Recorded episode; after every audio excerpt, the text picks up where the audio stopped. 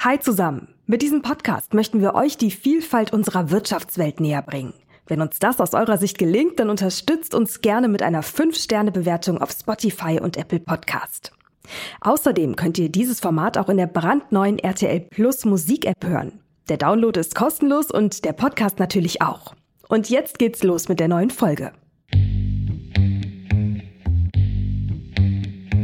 Kanada ist das zweitgrößte Land unserer Erde. Die Exporte hatten letztes Jahr einen Warenwert von über 500 Milliarden US-Dollar. Am häufigsten exportiert Kanada Erdöl und Straßenfahrzeuge. Die deutsch-kanadischen Wirtschaftsbeziehungen, die sind bislang noch ziemlich bescheiden. Nur 0,7 Prozent unserer Exporte gingen zuletzt nach Kanada und importiert haben wir sogar noch weniger. Das soll sich aber schon bald ändern. Deutschland und Kanada wollen die Wasserstoffwirtschaft ankurbeln und haben deshalb erst vor kurzem ziemlich ambitionierte Pläne vorgestellt.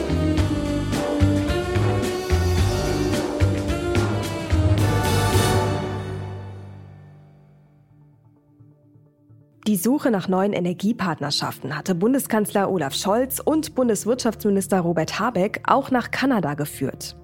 Eine Reise mit Erfolg könnte man sagen, denn diese Nachricht hier wurde am 24. August verkündet. Deutschland und Kanada haben jetzt ein langfristiges Wasserstoffbündnis vereinbart.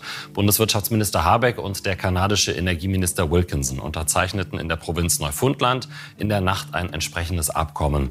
Das sieht vor, dass die Exporte von sogenanntem grünen Wasserstoff aus Kanada nach Deutschland 2025 beginnen. Denn mittelfristig, so das erklärte Ziel, soll grüner Wasserstoff fossile Brennstoffe ersetzen. Eine Veränderung der Welt ist möglich zu einer klimaneutralen Wirtschaft, die gleichzeitig immer noch eine Wirtschaft ist, die gute Jobs schafft, die gute Arbeitsplätze sichert und wo es unseren Ländern gelingt, weiter erfolgreiche Industrienationen auf dem Weltmarkt zu sein.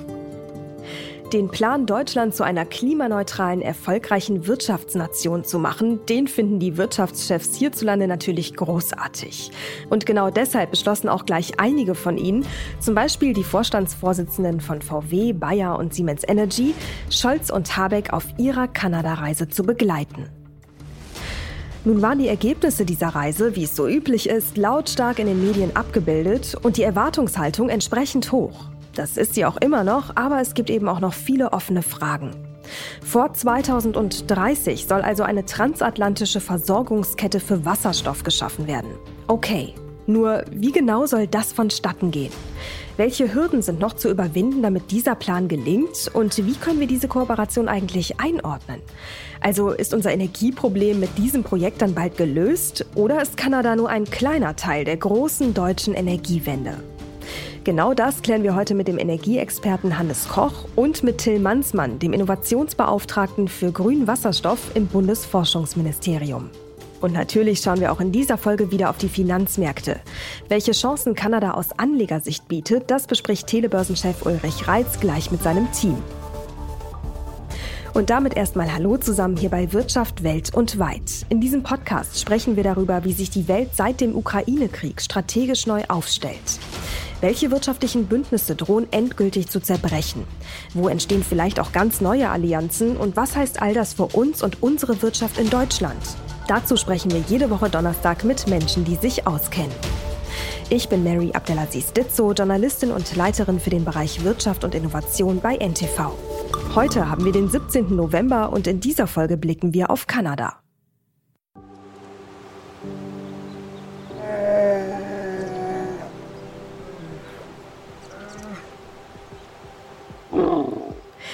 Kanada ist das Land der schier endlosen Nationalparks. In den Weiten der Wälder leben Schwarzbären und Grizzlies und im Norden sogar Eisbären. Platz haben sie dort reichlich. Schließlich ist Kanada mit fast 10 Millionen Quadratkilometern das zweitgrößte Land der Welt. Gut 38 Millionen Menschen sind dort zu Hause, die meisten von ihnen im Süden, in den großen Ballungsräumen an der Grenze zu den USA. Also zum Beispiel in Montreal, Vancouver oder Toronto. Und genau dort schauten auch Scholz und Habeck vorbei, bevor die deutsch-kanadische Wasserstoffallianz fix gemacht wurde. Auf die Ergebnisse und was sie für uns bedeuten, sprechen wir jetzt mit Hannes Koch und Till Mansmann.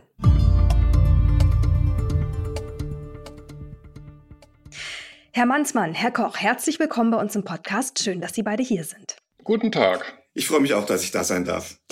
Herr Mansmann, Frage an Sie als Innovationsbeauftragten für grünen Wasserstoff im Bundesforschungsministerium. Wie bedeutsam, wie gewichtig ist der Wasserstoffdeal mit Kanada für uns in Deutschland? Ich glaube, dass der sehr wichtig ist. Es gibt zwar Potenziale für grünen Wasserstoff auf der ganzen Welt in sehr, sehr großer Menge. Aber ich glaube, dass Partnerschaften mit Ländern, die uns sehr ähnlich sind, was die Werte angeht, was die Wirtschaftsvorstellungen angeht, gerade für den Hochlauf von Wasserstoff besonders wichtig sind. Mhm. Ähm, Frage an Sie, Herr Koch. Sie als Energieexperte haben vor ein paar Monaten einen ziemlich interessanten Artikel geschrieben, genau zu dem Thema. In dem stand auch das, was ähm, Herr Mansmann gerade schon angesprochen hatte, also ähnliche Werte und dass es eigentlich an für sich eine gute Sache sei, aber ein sympathischer Lieferant mit dem gleichen Wertesystem, das alleine, das würde nicht reichen. Der Weg dahin, der sei noch ziemlich lang. Was ist denn so die größte Herausforderung aus Ihrer Sicht? Also diese ganze Produktionskette des grünen Wasserstoffs existiert ja heute im Prinzip nicht. Also sie muss komplett neu aufgebaut werden. Und das sind riesige technische Anlagen, die heute nicht stehen, angefangen von äh, Windparks über Entsalzungsanlagen, Elektrolyseure, Hafen, der ganze Schiffstransport, eine Ammoniakfabrik ist notwendig in Kanada. Diese ganzen Anlagen müssen erst gebaut werden und auf dem Weg kann natürlich alles Mögliche passieren und es gibt haufenweise Hindernisse, Probleme und was dabei rauskommt, ob das alles so funktioniert, wie wir uns das heute vorstellen, weiß man überhaupt nicht. Wenn Sie sagen, da kann jede Menge passieren, jede Menge Probleme, was sind denn so die Top 3 aus Ihrer Sicht? Für jemanden, der sich da sonst nicht so viel mit beschäftigt, was kann da schiefgehen? Also ein eine Frage, die in Kanada immer eine Rolle spielt, sind die Rechte der First Nations, also der, ähm, sagen wir mal, ersten Einwohner Kanadas, bevor die Europäer ankamen. Und da gibt es immer wieder Landkonflikte, also Konflikte um Land und um die Nutzung der Natur. Und äh, im Augenblick wird mir zwar gesagt, ich habe zuletzt mit dem Bürgermeister von Stephen Wilder in Kanada, wo diese Anlagen gebaut werden sollen, jetzt die ersten gesprochen, dass es da solche Konflikte nicht gäbe. Aber ähm, man weiß das nicht, ob ähm, in, der nächsten, in den nächsten Jahren dann sich nicht auch Proteste entwickeln. Und das wäre zum Beispiel ein Punkt, da kann es zu Gerichtsverhandlungen kommen, zu Prozessen und so weiter, die solche Planungsverfahren verzögern. Dann können. lassen Sie uns bei dem Punkt kurz bleiben. Herr Mansmann, tatsächlich ist es ja so, ganz konkret mit Bezug auf Kanada, dass es in der Vergangenheit auch schon Beispiele gab von deutschen äh, Windpark- oder Windkraftentwicklern, ähm, die eben in Kanada Parks errichtet haben, die dann wieder zurückgebaut werden mussten, wegen genau dieser Problematik. Ähm, wie sehen Sie das? Ja, in der Tat bin ich ja nicht nur Innovationsbeauftragter für grünen Wasserstoff im BMBF, sondern auch im Parlament. Ich bin ja Parlamentarier ähm, äh, Sprecher meiner Fraktion im Entwicklungsausschuss. Also ich bin es gewohnt, mit solchen Fragen umzugehen. Die sind ungeheuer wichtig und die werden gerade beim Wasserstoff an allen Stellen der Welt jetzt wichtig werden. Aber ich glaube, da müssen wir auch in eine neue Art der Kooperation eintreten. Wir haben ja wirklich uns etwas Neues vorgenommen. Das ist erstmalig in der Weltheit, in der Menschheitsgeschichte, in der Weltgeschichte, dass die Menschheit sich nicht nur vorgenommen hat, neue Energiequellen zu erschließen, die wirklich attraktiv und und gut sind, sondern eine funktionierende Energiequelle abzuschalten, nämlich die fossilen. Das ist eine neue Qualität und die funktioniert nur in einer, in einer großen internationalen Zusammenarbeit. Und, dann, internationale Zusammenarbeit kann nicht nur heißen, Staatschef reden miteinander, sondern müssen alle Teile der Gesellschaft mitgenommen werden. Das ist das, was die Entwicklungszusammenarbeit in den letzten 60, 70 Jahren aufgebaut hat. Das muss jetzt ihre Stärke entfalten. Mhm. Weil wirklich diese Fragen sind ungeheuer wichtig. Die können wir nicht einfach zur Seite schieben. Die müssen wir sogar ins Zentrum mhm. Sie haben gerade gesagt, neue Wege der Kooperation. Wie erklärt man das einem indigenen Volk? Also es gibt natürlich vielleicht auch irgendwo indigene Völker, die sehr, sehr weit weg sind von unseren von unserer Zivilisation, die Yanomami im Amazonasgebiet oder so. Aber wir haben ja heute auch viele indigene Völker, die die eine eigene Entwicklung haben. Das sind ja keine dummen Menschen, sondern das sind Menschen, die haben ihre Interessen, ihre berechtigten Interessen, ihre eigenen Kulturen.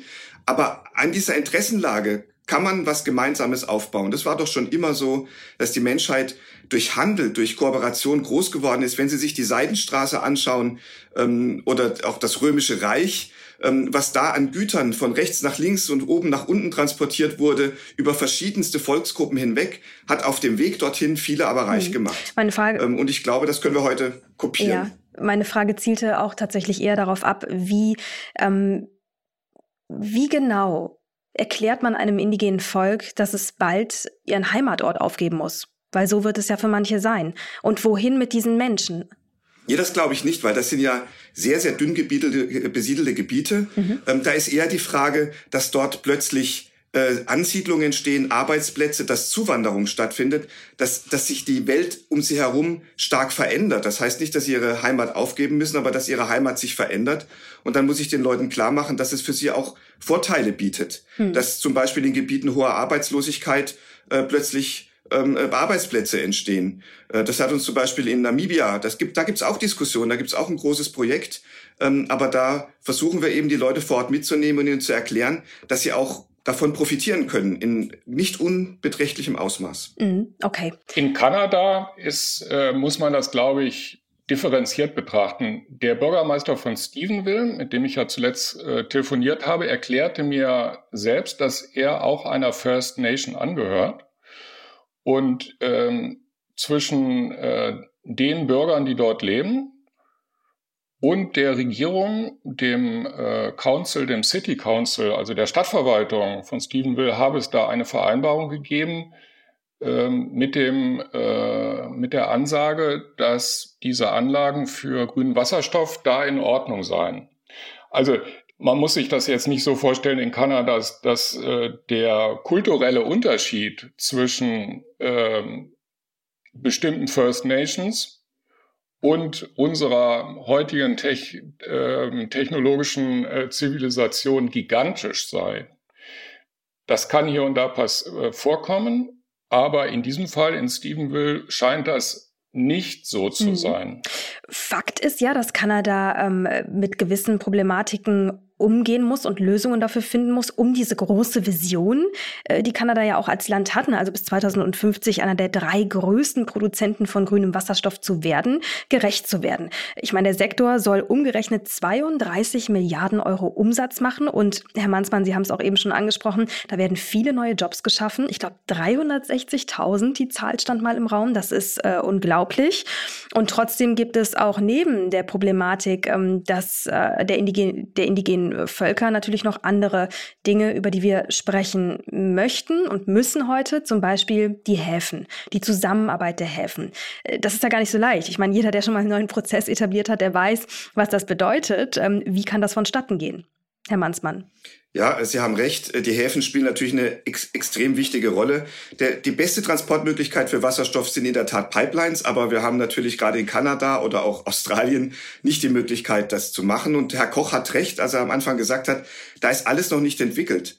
Also es ist tatsächlich so, würde Australien oder Kanada jetzt in großem Maße Wasserstoff produzieren, wir könnten es gar nicht nach Deutschland holen, weil es die Schiffe gar nicht gibt.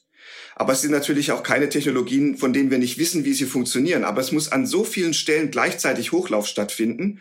Und auf diese auf diese Anforderung hin einen Hafen zu bauen, das ist keine einfache Aufgabe. Es gibt noch kein Schiff. Wir wissen noch nicht, wie die Schiffe aussehen, aber wir, wir bauen schon Häfen. Im Moment werden die Häfen für LNG gebaut. Wir sagen, sie sind H2 ready. Aber ich glaube, da muss man ehrlich sein, allzu viel darf man sich darunter noch nicht vorstellen. Ja, und dennoch ist es. Das ist eine von den vielen Aufgaben. Ja, ja, ja. Aber da hätte ich gerne ein bisschen mehr Substanz von Ihnen, weil Fakt ist ja, dass 2025 bereits äh, die ersten Lieferungen erfolgen sollen. So, wenn die Häfen jetzt gerade gebaut werden, ja, und äh, geschweige denn die Zusammenarbeit an für sich, die ja auf beiden Seiten des Atlantiks äh, funktionieren muss, wie genau sieht denn da der Plan aus? Ich meine, das Problem, das haben wir identifiziert. Wie möchte man äh, damit umgehen? Wie kann man das lösen? Gut, es beginnt natürlich damit, dass wir von Wasserstoff reden, aber als erstmal gar keine Wasserstofflieferungen als Wasserstoff haben werden, sondern äh, in Form von Ammoniak, NH3. Das ist ja äh, ein sehr wichtiger Stoff und daraus kann man schon sehr viel machen. Das ist ein in der chemischen Industrie wichtiges Vorprodukt. Übrigens auch in Richtung Landwirtschaft, Dünger, den wir ja auch grün machen wollen. Im Augenblick der meiste Dünger wird mit Erdgas produziert. Ähm, und äh, Ammoniak, da haben wir schon relativ viel Erfahrung. Also dafür gibt es Transportmöglichkeiten. Und die, die Anfänge werden dann über Ammoniak sein. Und wir werden später auch über Methanol sprechen, also in Richtung Kohlenstoffketten, ähm, über E-Fuels auch, ähm, bis wirklich grüner Wasserstoff. Das ist unsere Endversion als Wasserstoffgas ähm, in einen globalen Transport geht, glaube ich, das dauert noch etwas länger. Aber da das unser Ziel ist, versuchen wir auch die Häfen in dieser Richtung schon vorzuplanen. Also ein unüberwindliches technisches Problem stellt das auf keinen Fall da jetzt auch im Augenblick nicht und auch, sagen wir mal, mittelfristig nicht.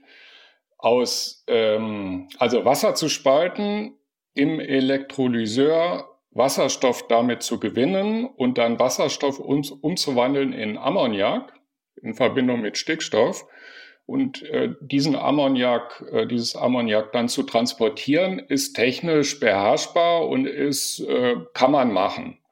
So, das wird heute im großen Stil bisher äh, nicht getan, aber ähm, technologisch ist das jetzt äh, nicht Raketentechnologie. Ob das allerdings so schnell geht, ob diese Anlagen in drei Jahren äh, produzieren, in Kanada, auf Neufundland beispielsweise und lieferfähig sind und dann 2025 oder 2026 das erste Ammoniak äh, im Hamburger Hafen ankommt, das weiß man heute nicht, weil da steht noch nichts. Und, und wovon, wovon ist es genau abhängig, ob das in dem Zeitraum funktioniert? Ist es rein die Schnelligkeit des Baus? Nein, das hängt auch von Investitionsentscheidungen ab, ähm, davon, ob, die, ob das Unternehmen in Kanada, was äh, diese Anlagen jetzt plant, zum Beispiel diese Wind, äh, Windparks, ob die ähm, das Investitionskapital rechtzeitig zusammenkriegen. Das hält, hängt von Planungsverfahren ab. In der Provinz ähm, Neufundland, Labrador und auch auf Bundesebene in Kanada. Und ähm, zwei Jahre sind relativ kurz, zwei bis drei Jahre. Ähm, das muss man sehen, ob das klappt. Herr Mansmann, ich meine, dieses ambitionierte Ziel 2025, das ist äh, wahrscheinlich aus, aus dem Druck heraus entstanden, schnell nach Alternativen zu suchen. Ja, Stichwort Ukraine-Krieg. Aber wie realistisch ist es denn dann? Ja, also ich gebe zu, politisch wird der Zeitplan ein bisschen von hinten nach vorne geplant. Ähm, wir haben hinten das Ziel 2045 Klimaneutralität bis 2050 sogar eine echte Null, also ähm, mit negativen Emissionen, äh, wo dann ausgeglichen wird, was nicht vermeidbar ist. Und wenn Sie von 2045 auf heute zurückgehen, dann wird jeder Zeitplan ehrgeizig, wenn Sie das einhalten wollen. Ähm, das sind internationale Vorgaben aus dem Klimaschutzvertrag von Paris die uns in diese Eile treiben. Ich glaube, dass es auch nicht schlecht ist, dass wir uns immer wieder klar machen, wie ehrgeizig das Ziel ist. Denn weil wir uns auf der anderen Seite auch vorstellen müssen, was bedeutet es eigentlich, wenn wir das nicht schaffen? Ja, aber ähm, ich möchte trotzdem einmal nur, um es auch irgendwie einzuordnen, ne? ist es ein ehrgeiziges Ziel, ähm, das realistisch ist? Ja. Oder geht es darum, einfach maximal ehrgeizig zu sein, um dann nach hinten raus äh, so viel Zeit wie möglich dann doch einzusparen, weil man so ehrgeizige Ziele gesetzt hat? Also wie realistisch ist es wirklich?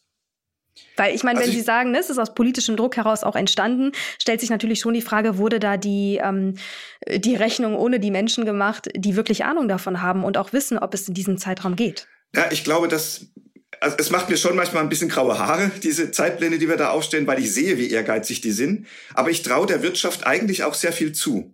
Also die, die Wirtschaft ähm, hat in der Vergangenheit auch schon viele Sachen in, in schneller Zeit gestemmt und umgebaut und entwickelt. Ich sehe mehr das Problem dabei, dass wir so eine Art Hen- und Ei-Problem haben. Wir müssen gleichzeitig die Produktion hochfahren und die, die Nutzung. Weil die Leute, die Wasserstoff produzieren, die brauchen irgendwann mal auch Nutzer. Und die Nutzer, die müssen ihre Fabriken umstellen. Und jetzt sage ich mal heute, wenn Sie ein Stahlwerk bauen, würden Sie ein Stahlwerk so bauen, dass es, dass es mit Wasserstoff betrieben wird? Das, die Frage muss man sich stellen. Denn wenn man das hinkriegt, ist das eine tolle Leistung. Nur wenn das dann da steht für Milliardeninvestitionen und es kann keiner den Wasserstoff liefern, dann, dann wird das zum gefährlichen Spiel. Und das zusammenzubringen, das ist auch Aufgabe der Politik. Da geht es um Infrastruktur, da geht es um, um grundsätzliche ähm, äh, Wirtschaftsfragen. Äh, da muss der Staat mithelfen. Und deswegen machen wir auch in diesen Bereichen Innovationsförderung und auch die Förderung vom Markthochlauf. Ich glaube, wir können von heute aus betrachtet einfach nicht sagen, nicht sicher sagen, ob es klappt in 20 Jahren unsere Wirtschaft hier komplett auf CO2-freie Energieversorgung umzustellen, ähm, ist eine gigantische Aufgabe. Das kann funktionieren. Vielleicht funktioniert es aber auch nicht.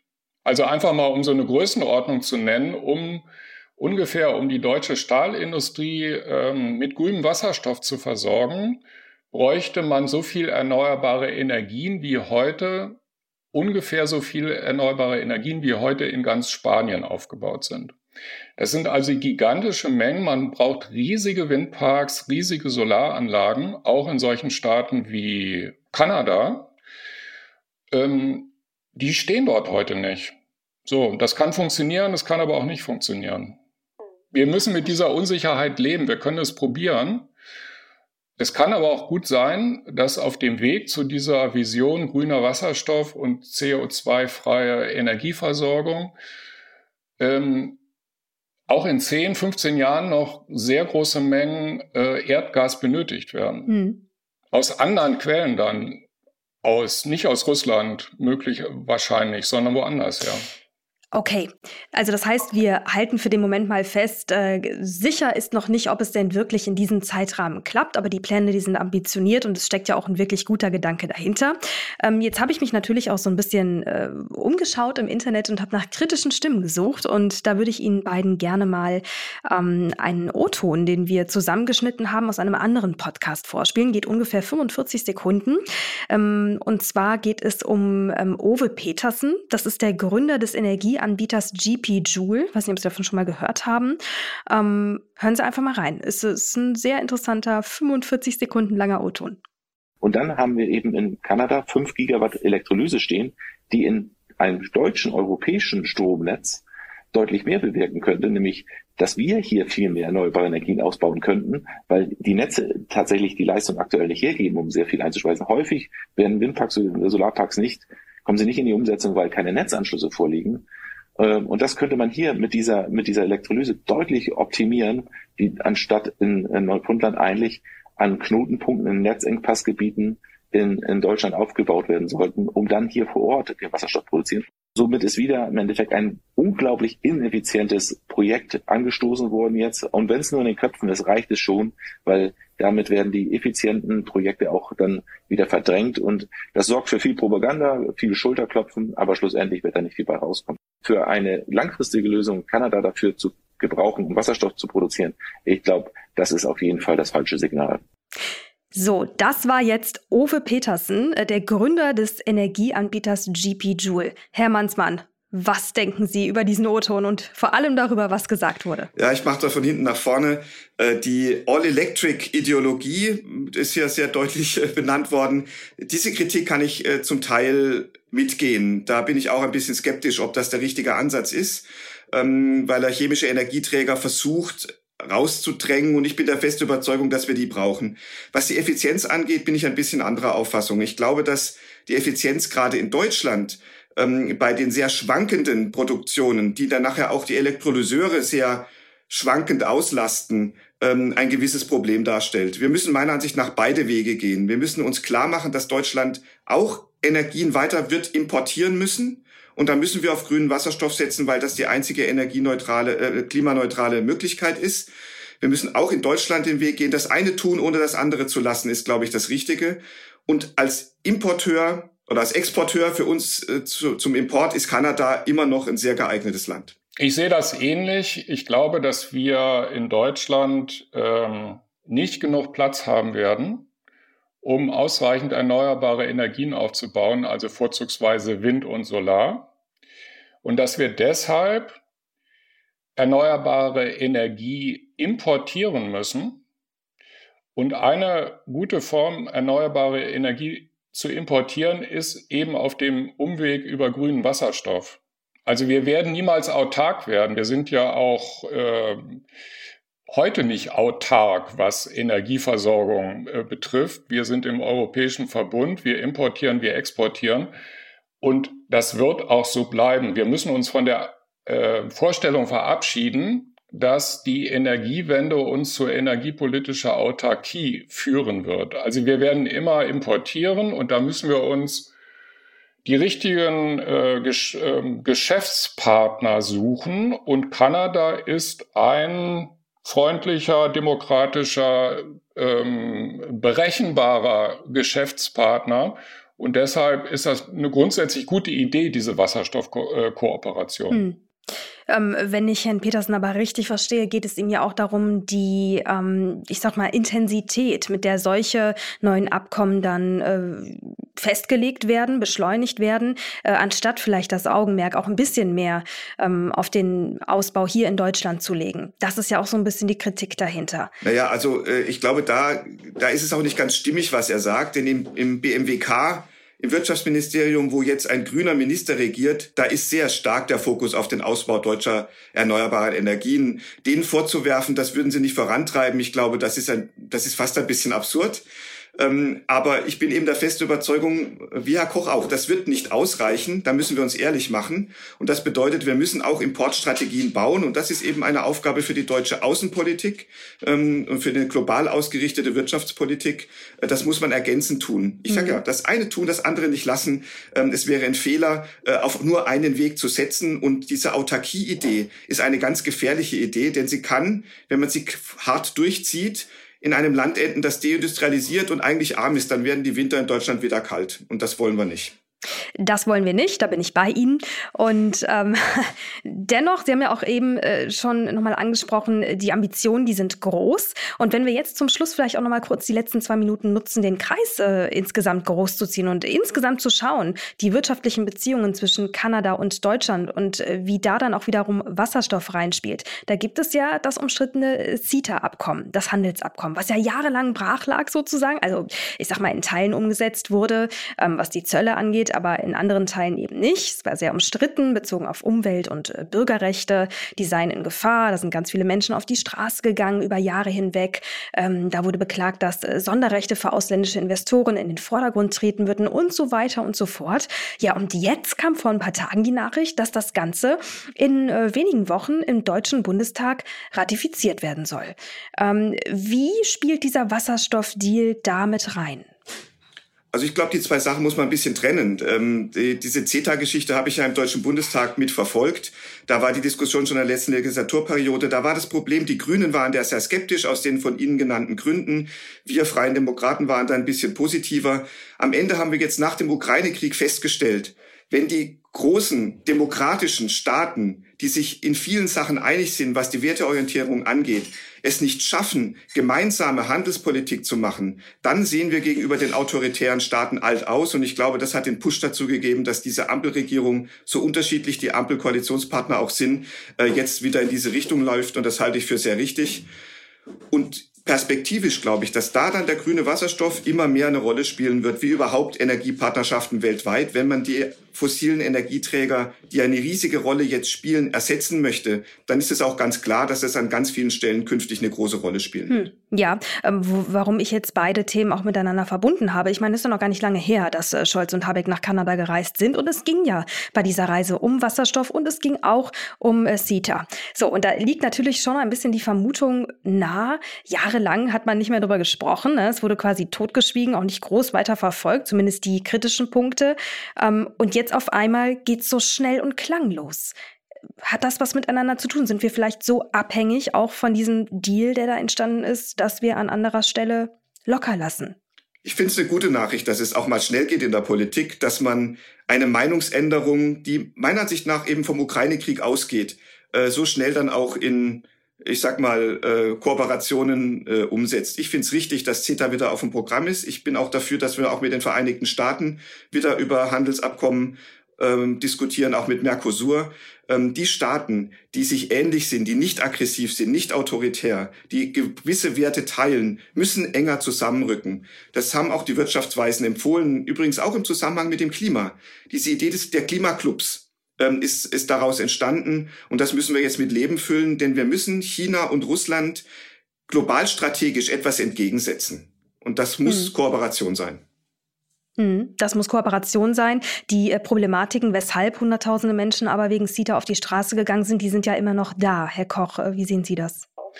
Das CETA-Abkommen ist aus meiner Sicht im Prinzip eine gute Sache, weil es die Kooperation zwischen demokratischen Staaten verstärkt. Es hat allerdings diesen, äh, dieses Problem der Schiedsgerichte. Ähm, ich halte es auch für grundsätzlich falsch, Unternehmen Konzernen eine eigene Gerichtsbarkeit zur Verfügung zu stellen, die die normale Gerichtsbarkeit umgeht. Dieses Problem ist in das CETA-Abkommen eingebaut worden. Ähm, nun sollte man aber ähm, das an dieser Stelle nicht zum äh, nicht dazu benutzen, dass CETA nicht kommt, sondern man sollte an dem Punkt darüber hinwegsehen und in nächsten Abkommen, die abgeschlossen werden, ähm, diese Schiedsgerichte nicht einbauen. Da muss man diesen Fehler beheben in der Zukunft. Also wenn man zum Beispiel mit den USA nochmal über eine neue TTIP-Variante oder so spricht, ähm, man sollte jetzt aber an diesem Problem der Schiedsgerichte das CETA-Abkommen nicht platzen lassen, sondern es ratifizieren. Und ich nehme auch an, dass es so kommen wird. Sie nehmen an, dass es so kommen wird. Ähm, Sie haben gerade auf die Schiedsgerichte angesprochen. Ich würde gerne noch mal eine Minute darauf verwenden. Äh, vielleicht ist es auch nicht mehr allen ganz im Gedächtnis oder klar, was es heißt. Es bedeutet ja im Grunde, dass ausländische Investoren sich ähm, vor eine Art äh, übergeordnetes, supranationales Gericht begeben können, losgelöst vom jeweiligen äh, Gesetz und Recht des jeweiligen Landes. Ähm, und das bedeutet natürlich, dass im Zweifel es zu Lasten der Bürger geht, wenn es um Bürgerrechte geht, und zugunsten der Investoren. Äh, glauben Sie, das ist etwas, was jetzt einfach im Bundestag wegdiskutiert wird und durchgewunken wird, wo doch wirklich deshalb so viele Menschen auf die Straße gegangen sind? Also ich, ich sehe das tatsächlich ein bisschen anders als Herr Koch. Was steckt denn dahinter, hinter dieser Idee der Schiedsgerichte? Da steckt dahinter, dass ein Unternehmen, das in einem anderen Land investiert, ähm, nicht diesen, diesen Spagat zwischen zwei verschiedenen Rechtssystemen ähm, aushalten muss und eine Investitionssicherheit erhält und einen Schutz davor, dass ähm, Enteignungen oder Entwertungen ähm, der Investments stattfinden und dass man sozusagen ein Schiedsgericht einrichtet, dass die beiden Systematiken in eine Systematik bringt. Ich glaube, dass man da über die Ausgestaltung, da, da sind natürlich Gefahren drin, das ist ganz klar. Aber die Idee, die dahinter steht, die darf man nicht einfach vom Tisch wischen. Ähm, denn wir wollen ja eine, eine Vernetzung, wir wollen ja gegenseitige Investitionen und, und ähm, das ist ja der, der, Kern und der Anker von solchen ähm, sich entwickelnden Handelsbeziehungen. Ähm, da muss man vielleicht auch gucken, wie man die ähm, juristisch und, und ähm, vertraglich so ausgestaltet, äh, dass eben ein gewisser Investitionsschutz besteht, der Investitionssicherheit gibt, ohne dass dann ähm, andersherum wieder in den einzelnen Ländern Rechte ausgehebelt werden. Ähm, das ist keine einfache Frage, ist aber eine wichtige Frage, weil man eben, wenn man so eng zusammenrückt, zwei verschiedene Rechtssysteme hat. Sehe ich anders. Ähm, die Rechtsordnungen in Kanada und in Deutschland sind ja so stabil, dass man den Unternehmen im jeweils anderen Land durchaus zumuten kann, vor den ordentlichen Gerichten zu klagen. Also man kann, wenn es zu Problemen kommt, man kann kanadischen Unternehmen durchaus zumuten, vor ordentlichen deutschen Gerichten zu klagen und sie werden Rechts, Recht bekommen. Es wird eine vernünftige Entscheidung getroffen. Ähm, vor diesem Hintergrund sind Schiedsgerichte, die da jetzt so eine extra Gerichtsbarkeit etablieren, aus meiner Sicht nicht notwendig. Wenngleich jetzt in dem konkreten Fall Kanada hat die Bundesregierung ja den, äh, die Variante gewählt, quasi so eine Protokollerklärung noch zusätzlich ähm, zu formulieren, die jetzt mit den anderen europäischen Mitgliedern, mit den Mitgliedstaaten abgestimmt wird, ähm, die darauf hinausläuft, die, äh, die Macht dieser Schiedsgerichte, den Einfluss dieser Schiedsgerichte zu begrenzen. Und das ist, glaube ich, eine Variante, die man jetzt in dem Fall von CETA, Kanada, Europa anwenden könnte, damit dieses Abkommen abgeschlossen wird und damit die Kooperation mit Kanada dann äh, vorangehen kann. Allerdings für die nächsten Freihandelsabkommen wäre ich stark dafür, dass äh, keine Extragerichtsbarkeiten eingerichtet werden für Unternehmen, sondern Unternehmen auch vor ordentlichen Gerichten äh, ihr Recht suchen sollten. Und damit danke ich Ihnen beiden ganz herzlich für all die spannenden Impulse. Wir werden das Thema natürlich weiter verfolgen und sind gespannt, wann der erste Wasserstoff in Form von Ammoniak in Deutschland landen wird. Ich danke Ihnen. Vielen Dank, Frau Abdelaziz Dizo. Ganz herzlichen Dank. Das war für heute die wirtschaftliche Sicht auf Kanada und Deutschland. Und jetzt blicken wir noch wie gewohnt auf die Finanzwelt. Dafür übergebe ich an dieser Stelle wie gewohnt an unseren Telebörsenchef Ulrich Reitz, der sich heute mit seinem Team mal den kanadischen Aktienmarkt anschaut. Ob sich ein Blick dorthin lohnt, das hören Sie jetzt. Dankeschön, Mary. Und ich spreche jetzt mit Jens Korte, einer unserer Börsenreporter an der Wall Street in New York. Hallo Jens, hast du die Midterm-Wahlen gut überstanden? Ja, ja, klar. Ich habe die Midterm-Wahlen gut überstanden, auch wenn das Ergebnis dann ja doch äh, ein bisschen überraschend gewesen ist.